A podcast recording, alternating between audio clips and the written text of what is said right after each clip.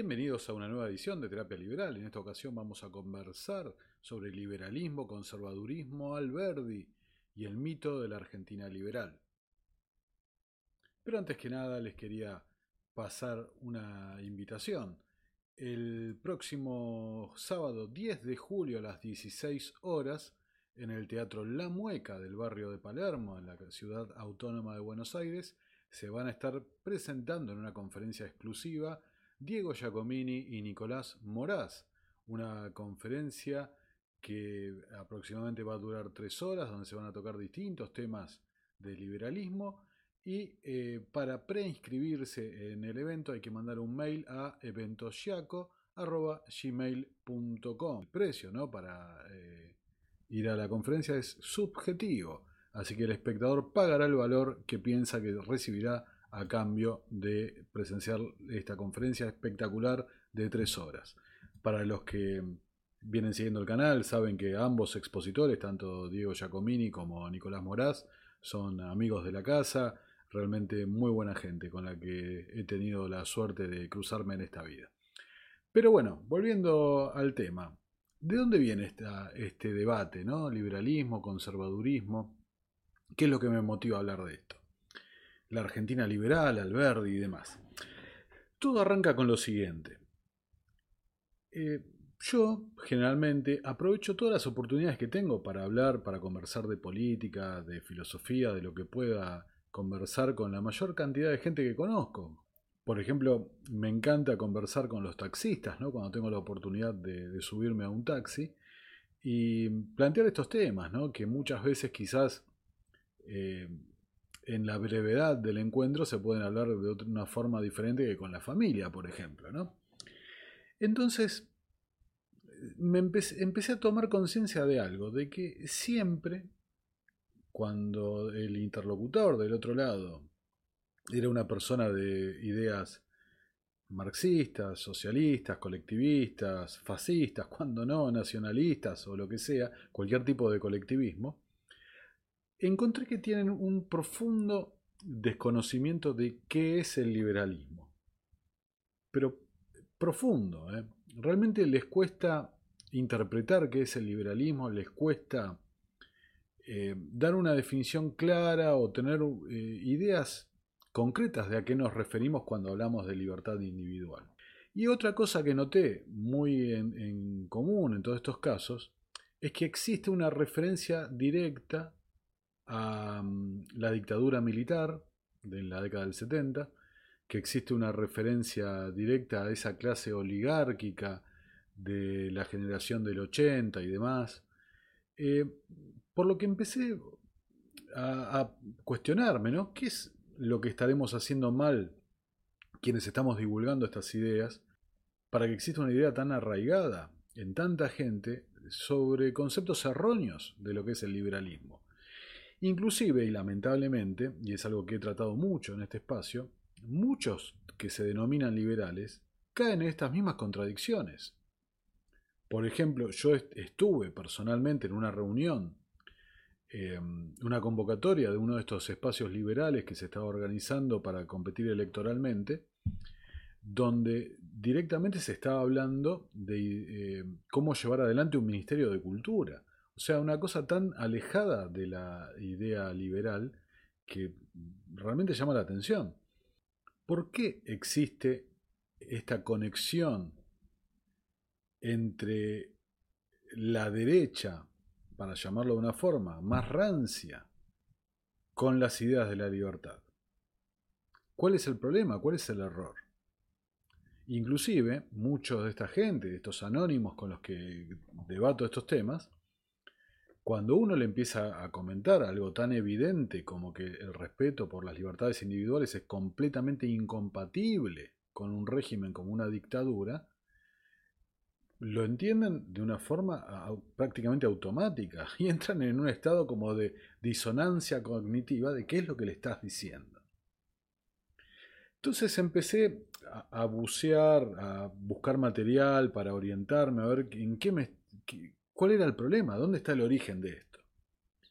Y creo, eh, y ahora les voy a compartir el material, les vamos a leer un poco y a reflexionar, Creo que la idea viene de la concepción errónea de lo que es la Argentina liberal entre comillas, que es ni más ni menos la Argentina conservadora, así ha pasado la historia, que la famosa generación del 80.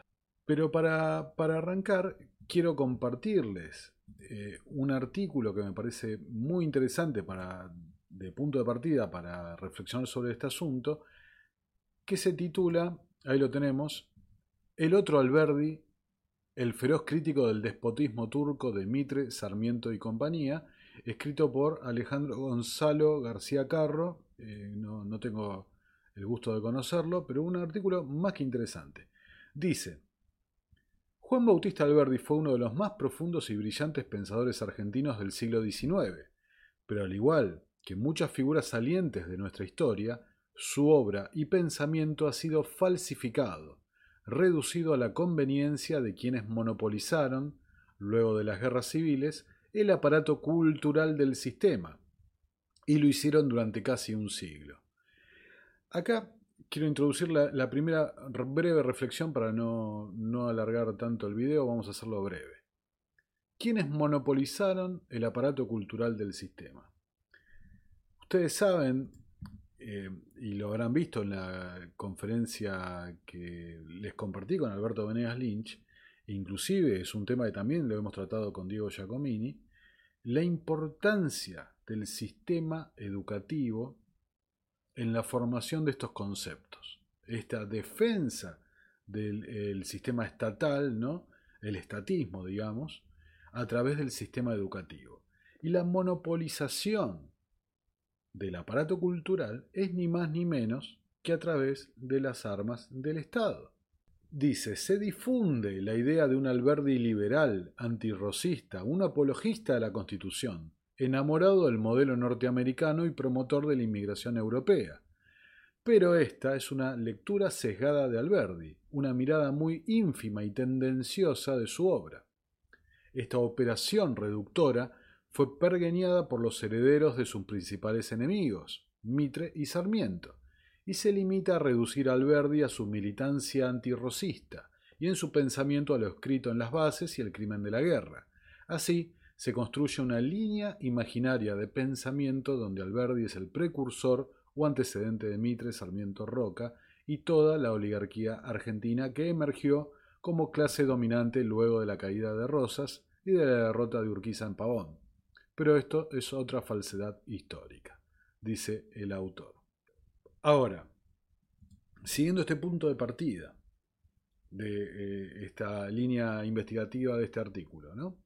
tenemos un grupo de figuras históricas, Sarmiento, Mitre, em, Urquiza, quienes implementaron y llevaron adelante un proyecto de Estado, un proyecto de organización política que bebió de las fuentes del trabajo de Alberdi, pero que con el tiempo el mismo Alberdi, y ahora lo vamos a, analizar en algunas partes de la propia obra de Alberdi, el propio Alberdi se eh, encargó de despotricar contra este monstruo que habían creado y que terminaría, como bien eh, eh, anticipó Alberdi, previó, de la forma en que terminó. Por ejemplo, ¿qué decía Alberdi sobre los liberales, ¿no? sobre el liberalismo de Mitra y Sarmiento?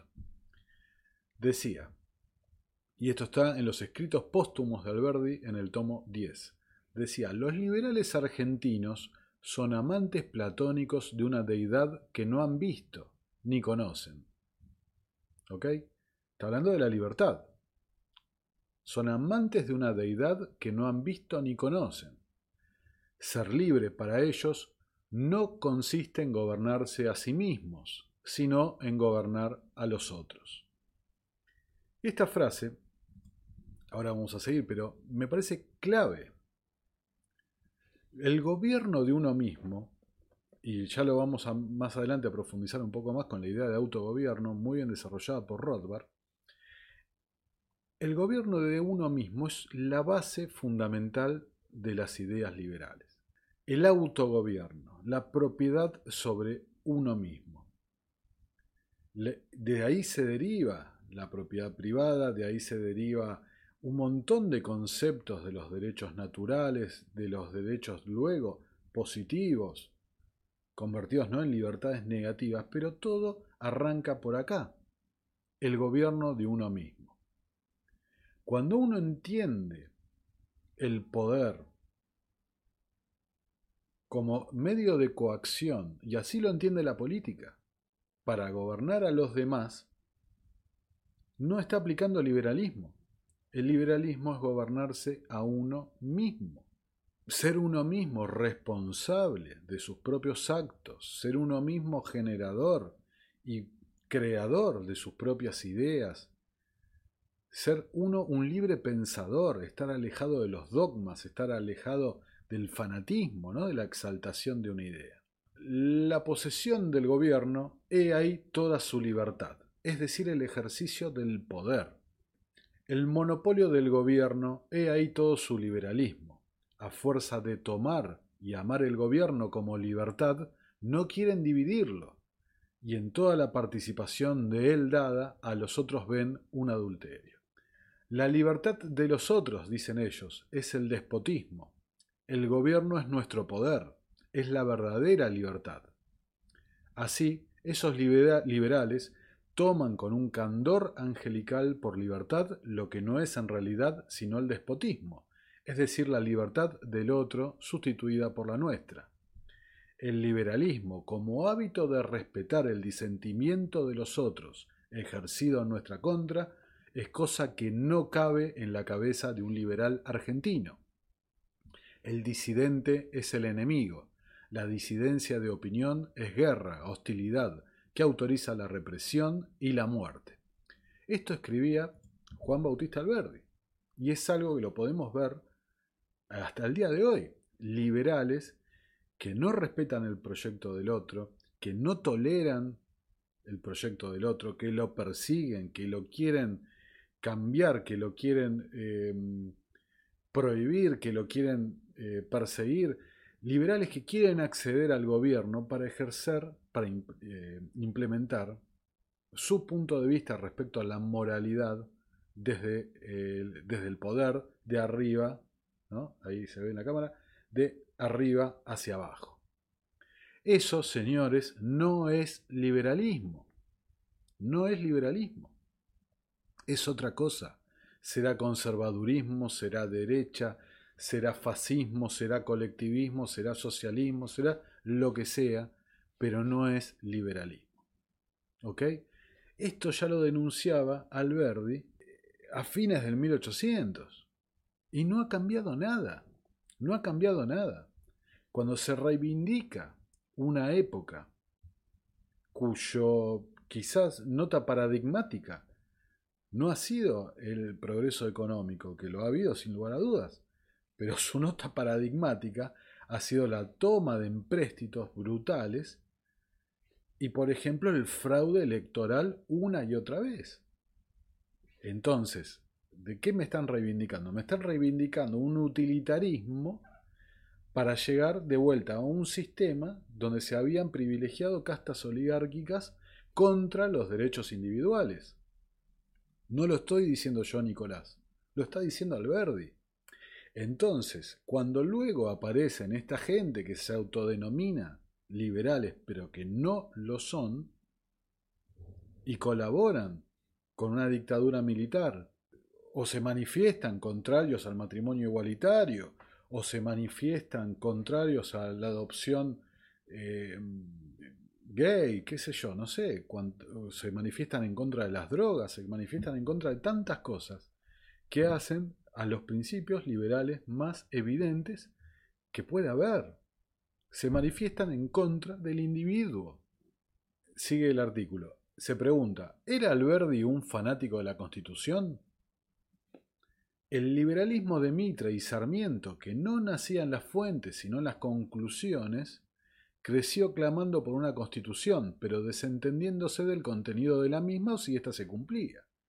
Era la manía de pretender resolver todo mediante constituciones, leyes y decretos, el fetichismo de la constitución. Por ejemplo, miren lo que decía Alberdi respecto a la constitución. Decía, la constitución, es decir, la libertad, la autoridad, no se escriben, se hacen, no se decretan, se forman, se hacen por educación, no se hacen en el Congreso, se hacen en la casa, en el hogar, no viven en el papel, viven en el hombre. Promulgad hoy el código más perfecto y mañana veréis siempre en pie el mal que deseáis remediar. Es que el mal no está en lo escrito, está en lo práctico, en lo real, en los hechos, en las cosas y en las personas, tales como son en nuestra América de hoy yo ensayaría un programa de gobierno sin dar una sola ley, un solo decreto nuevo, y nada más que con poner en vigencia lo que existe, la costumbre, es decir, algo cercano, qué sé yo, un sistema del common law. Ahora, ¿dónde está el Alberdi fanático del positivismo, de la pirámide jurídica, del Estado? No es lo que nos están vendiendo, no es.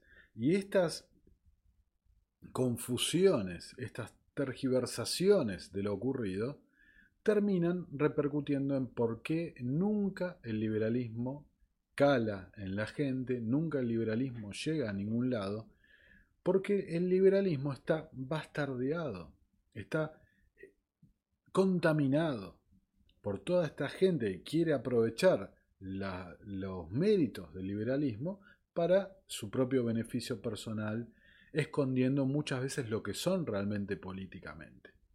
Dice eh, Alberti también en sus escritos póstumos. En nombre de la libertad y con pretensiones de servirla, nuestros liberales Mitre, Sarmiento y compañía, a quienes ha destruido eh, párrafos antes, ¿no? han establecido un despotismo turco en la historia, en la política abstracta, en la leyenda, en la biografía de los argentinos, sobre la Revolución de Mayo, sobre la Guerra de la Independencia, sobre sus batallas, sobre sus guerras. Ellos tienen un Alcorán, que es ley aceptar, creer, profesar, so pena de excomunión por el crimen de barbarie o caudillaje. Es decir, es lo que nosotros decimos que es la historia. ¿Qué tiene de liberal esto? No tiene nada. Belgrano no es el Belgrano que Dios hizo. El verdadero y auténtico Belgrano es el Belgrano hecho y compuesto por Mitre. El San Martín de Sarmiento es el auténtico y el genuino y verdadero San Martín, no el que resulta de sus propios hechos registrados en la historia. La historia no es un patrimonio común de todo el mundo. No todos tienen el derecho de contarla o escribirla, al menos que no sea conforme a los tipos históricos grabados por los liberales oficiales. Sus textos son un código de verdad histórica, Refutarlos es violar la ley, invertir el orden público es un crimen de Estado y el disidente un profano, un criminal. ¿Ok? Es absolutamente lapidaria, lapidaria la síntesis, la radiografía que hace Alberti y toda esta gente, ¿no? Y por supuesto, tengamos en cuenta que el liberalismo como doctrina, como conjunto de ideas, ha ido evolucionando con el tiempo. No es lo mismo el liberalismo de Alberdi que el liberalismo que vendrá después con Mises, con Hayek, con Rothbard, con el que sea. No es lo mismo, ha ido evolucionando como todo conjunto de ideas que no es un cuerpo cerrado. El socialismo, por ejemplo, sí es un cuerpo cerrado de ideas. Por ejemplo, en el texto, creo que es el, último que se publica de Alberdi, la omnipotencia del Estado es la negación de la libertad individual, que esta fue la conferencia que dio en la Universidad de Buenos Aires. Por ejemplo, marqué algunas frases. A pesar de nuestras constituciones modernas, copiadas de las que gobiernan a los países libres de origen sajón, a ningún liberal le ocurriría entre nosotros dudar de que el derecho del individuo debe inclinarse y ceder ante el derecho del Estado en ciertos casos. Y acá esto es, eh, va en la dirección de lo que les quiero decir. Hoy el pensamiento liberal ha ido evolucionando y esta frase es muy, pero muy cuestionable. Más desde eh, las ideas del liberalismo radical, desde las ideas de Rothbard o inclusive hasta las ideas, ideas del mismo Spencer para esta época, ¿no? Estas ideas han ido evolucionando, han ido cambiando, pero eso no quiere decir que Alberdi sí tenían claro lo que dice el título de la conferencia, la omnipotencia del Estado es la negación de la libertad individual.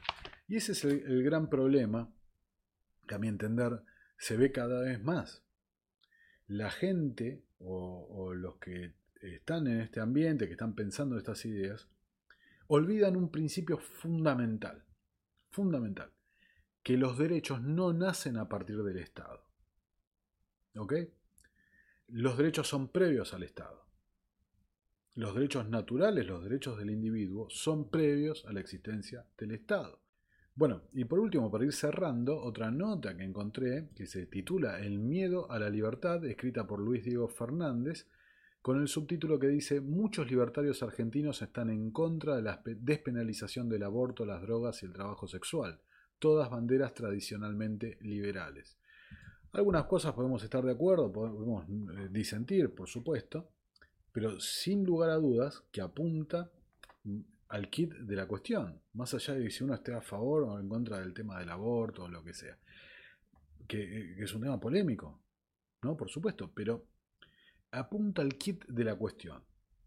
¿Por qué, por qué tantos que se autoproclaman liberales no apoyan y no proponen consignas liberales? Y no divulgan consignas liberales. A ver, les comparto el artículo. Dice, el derecho a la autopropiedad de nuestros cuerpos es el principio liberal por antonomasia, como dijimos antes. Nuestro cuerpo es la primera propiedad que tenemos y el punitivismo sobre hábitos y modos de vida nos hace perder derechos sobre él. Algo tan fácil como tan evidente, por supuesto.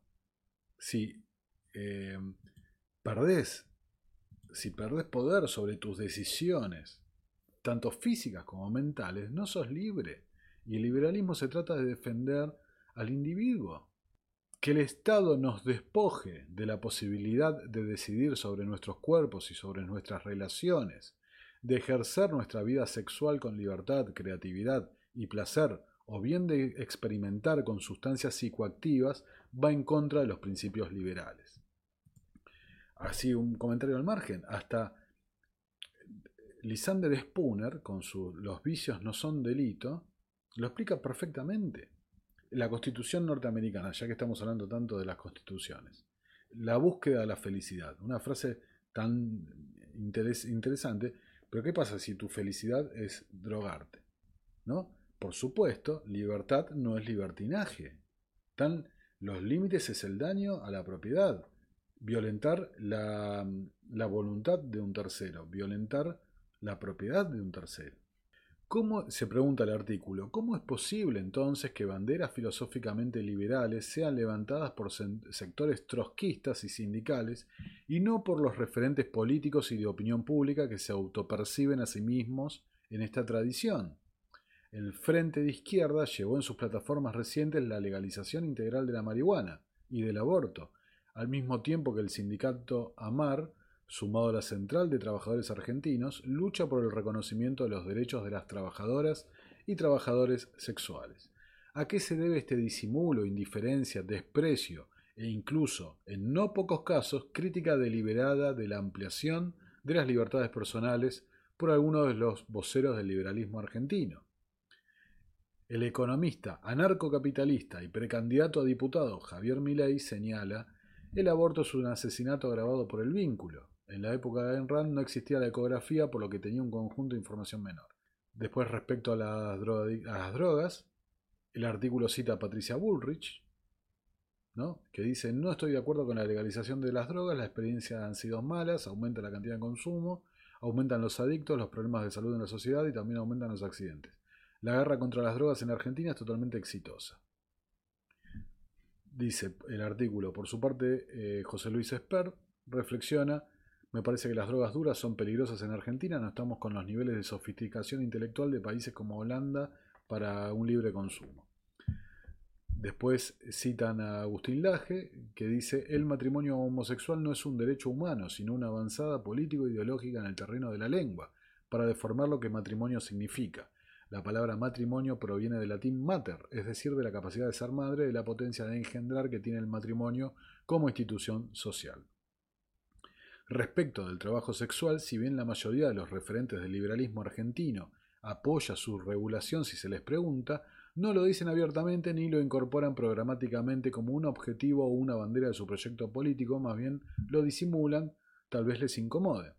Después el artículo abunda en una serie de citas, también les voy a dejar el link en la descripción, una serie de citas de autores liberales, de vuelta con los que podemos estar de acuerdo o no estar de acuerdo en alguna cosa puntual, esto o lo otro, pero el objeto es señalar esta profunda incoherencia entre lo que se propone ser y lo que se es de, verdad, ¿no? Entre ser y parecer, parecería que es la cuestión, ¿no?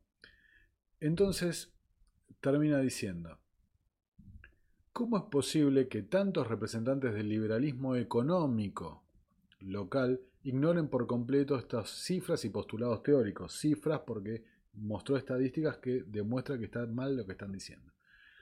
Resulta extraño una respuesta posible es sencillamente su conservadurismo moral, por los que les cabe perfectamente el mote burlón de libersaurios.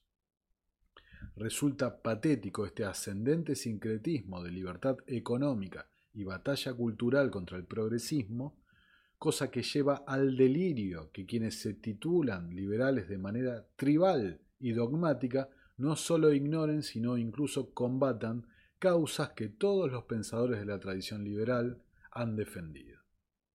Yo, más allá de vuelta de que podemos hacer un video mucho más extenso, señalando algún punto de disidencia, hablando punto por punto, pero coincido con el eje de la cuestión.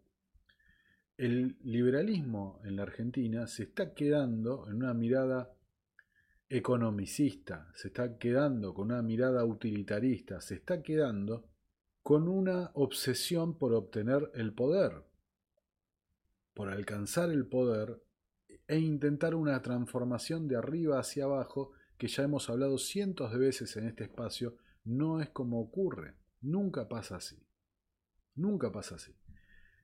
Entonces, de vuelta, les voy a leer por último la frase de Alberdi, con, la, con la que arranqué, los liberales argentinos son amantes platónicos de una deidad que no han visto ni conocen. Ser libres para ellos no consiste en gobernarse a sí mismos, sino en gobernar a los otros. La posesión del gobierno, he ahí toda su libertad.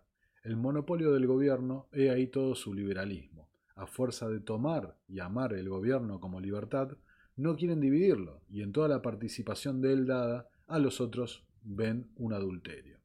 Eso decía Alberdi, y la verdad que en una época donde vemos gente con actitudes fascistas, realmente fascistas, diciendo barbaridades en las redes sociales, defendiendo a gente que realmente no, no entiendo cómo pueden justificar sus posiciones morales, cómo pueden justificar inclusive algunas posiciones hasta diría eh, legales ¿no? De lo, bordeando eh, algún delito penal. No, no, no lo pueden explicar. ¿Y cómo desde esta justificación de la salvar la república y de la pérdida de esto o lo otro, realmente están haciendo un papelón, un papelón, juntándose con unos, con el otro, en un distrito haciendo una cosa, con la otra, cuando el eje de la cuestión el eje de la cuestión, el centro, es, lamentablemente, tenía razón Gramsci, es tomen la cultura y el resto se dará por añadidura. Que venga de un intelectual de izquierda no quiere decir que sea un error, es una verdad, es una verdad. Son las ideas las que calan, lo hemos hablado en la, en la entrevista con Venegas Lynch, ¿no? que él usó la metáfora del estanque, una piedra con las ondas que se van expandiendo. Así funciona. ¿no? Yo siempre cito el ejemplo del foro de Davos con el gran reinicio. Es una idea, un proyecto que vienen hace más de 40 años trabajándolo para llegar a calar en la opinión pública como lo están haciendo, donde la gente está pidiendo por favor que le suban los impuestos, que le aumenten la, inflación y, otras barbaridades como esas. ¿no? Con esta excusa de transformar la realidad desde la política, no funciona, no es así, no es así.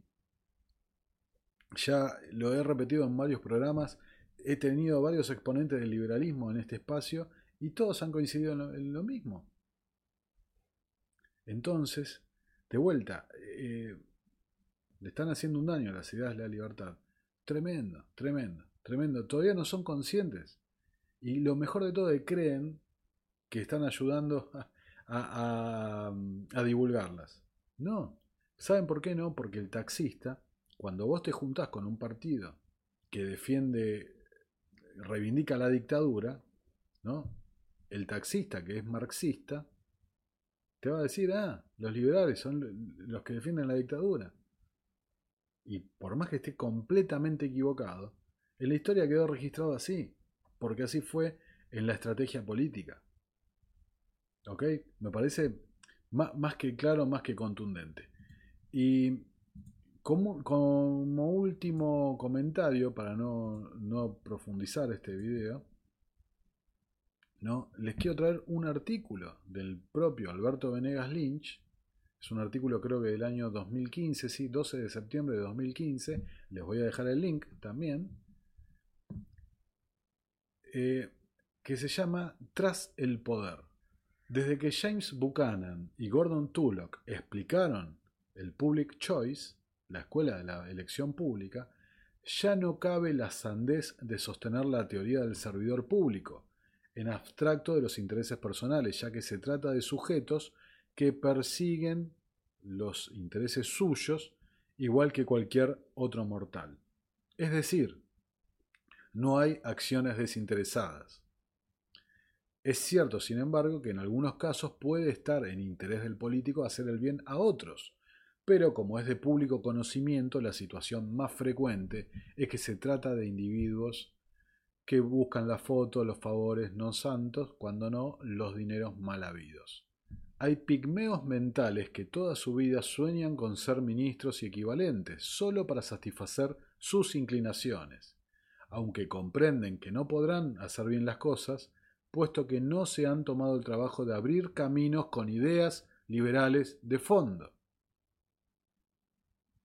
Muchos son los que describen incendios, pero muy pocos son los que se detienen a explicar el foco del fuego y el modo de, eliminarlo.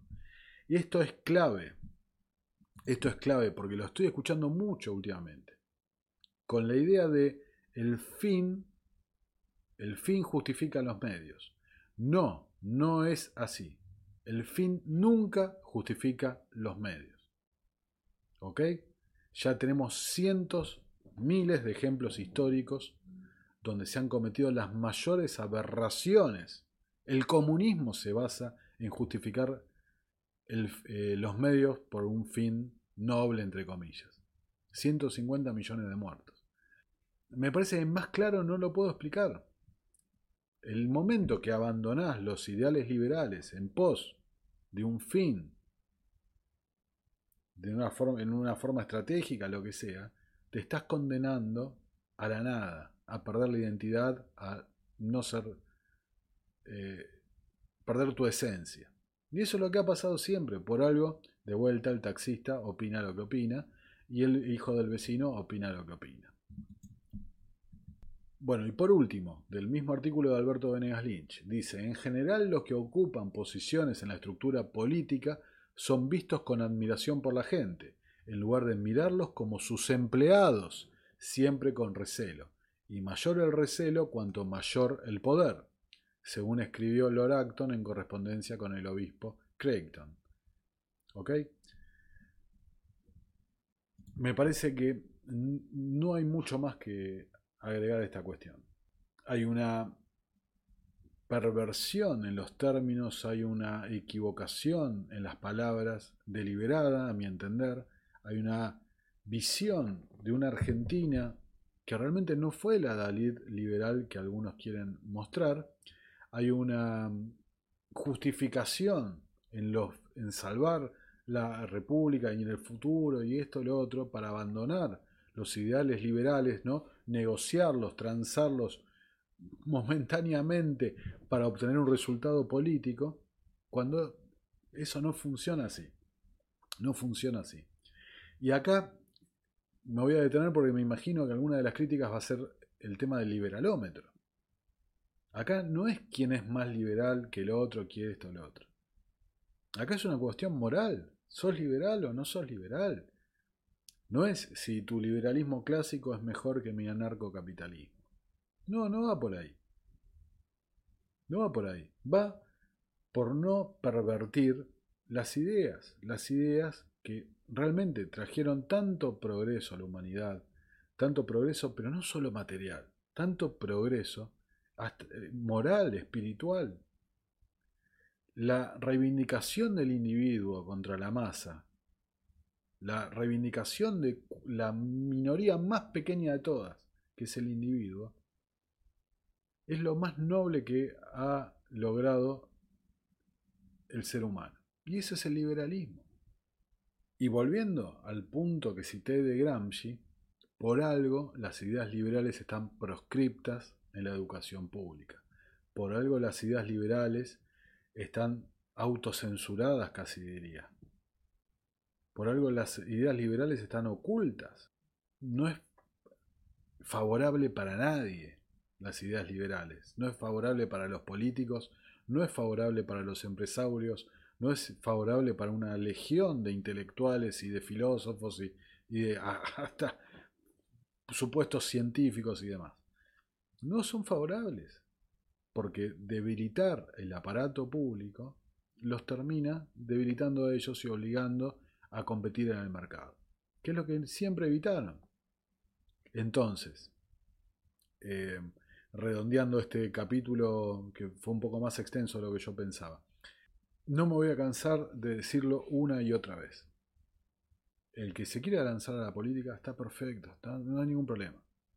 El problema es pervertir las ideas y pervertir el, mensaje. Nada de esto se va a cambiar, nada, nada. de Esta realidad tan patética, y subrayo y resalto la palabra patética en la que vivimos, con el fin prácticamente de, las de muchas de las libertades individuales y muchos de los... El, el avasallamiento, bueno, ya lo hemos hablado en otros programas, del avasallamiento tan grande del poder público contra el individuo no se va a revertir hasta que, como lo hemos dicho tantas veces, hasta que la gente no demande el respeto al individuo, no demande liberalismo. Y la gente no lo va a demandar, y en un sistema democrático la representación se consigue y tiene una importancia, una trascendencia mientras llegue, cuando llegues a esa masa crítica, la gente no lo va a demandar mientras que no lo entienda. Difícil de explicar, ¿no? ¿Por qué te juntaste por e, con este, con este? ¿Por qué propusiste este? ¿No? ¿Cuáles son las propuestas de, liberales que se están escuchando en la política? ¿Eliminar el cepo? No. ¿Reducir impuestos? No. Bueno, después de este largo video, después de un tiempito que llevábamos sin vernos por algunos problemas técnicos que tuve, Em, espero que les haya gustado, los leo en los comentarios, seguimos debatiendo como siempre, intercambiando ideas para progresar tanto yo como ustedes, intercambiando nos hace mejores. Em, me despido, no sin antes recordarles nuevamente lo que dije al principio, el próximo sábado 10 de julio eh, nos estamos viendo en la conferencia de Moraz y Giacomini. Y nos vemos en una próxima y nueva edición de Terapia Liberal. Muchas gracias por llegar hasta acá, darle like y compartir el material si así lo, así lo desean.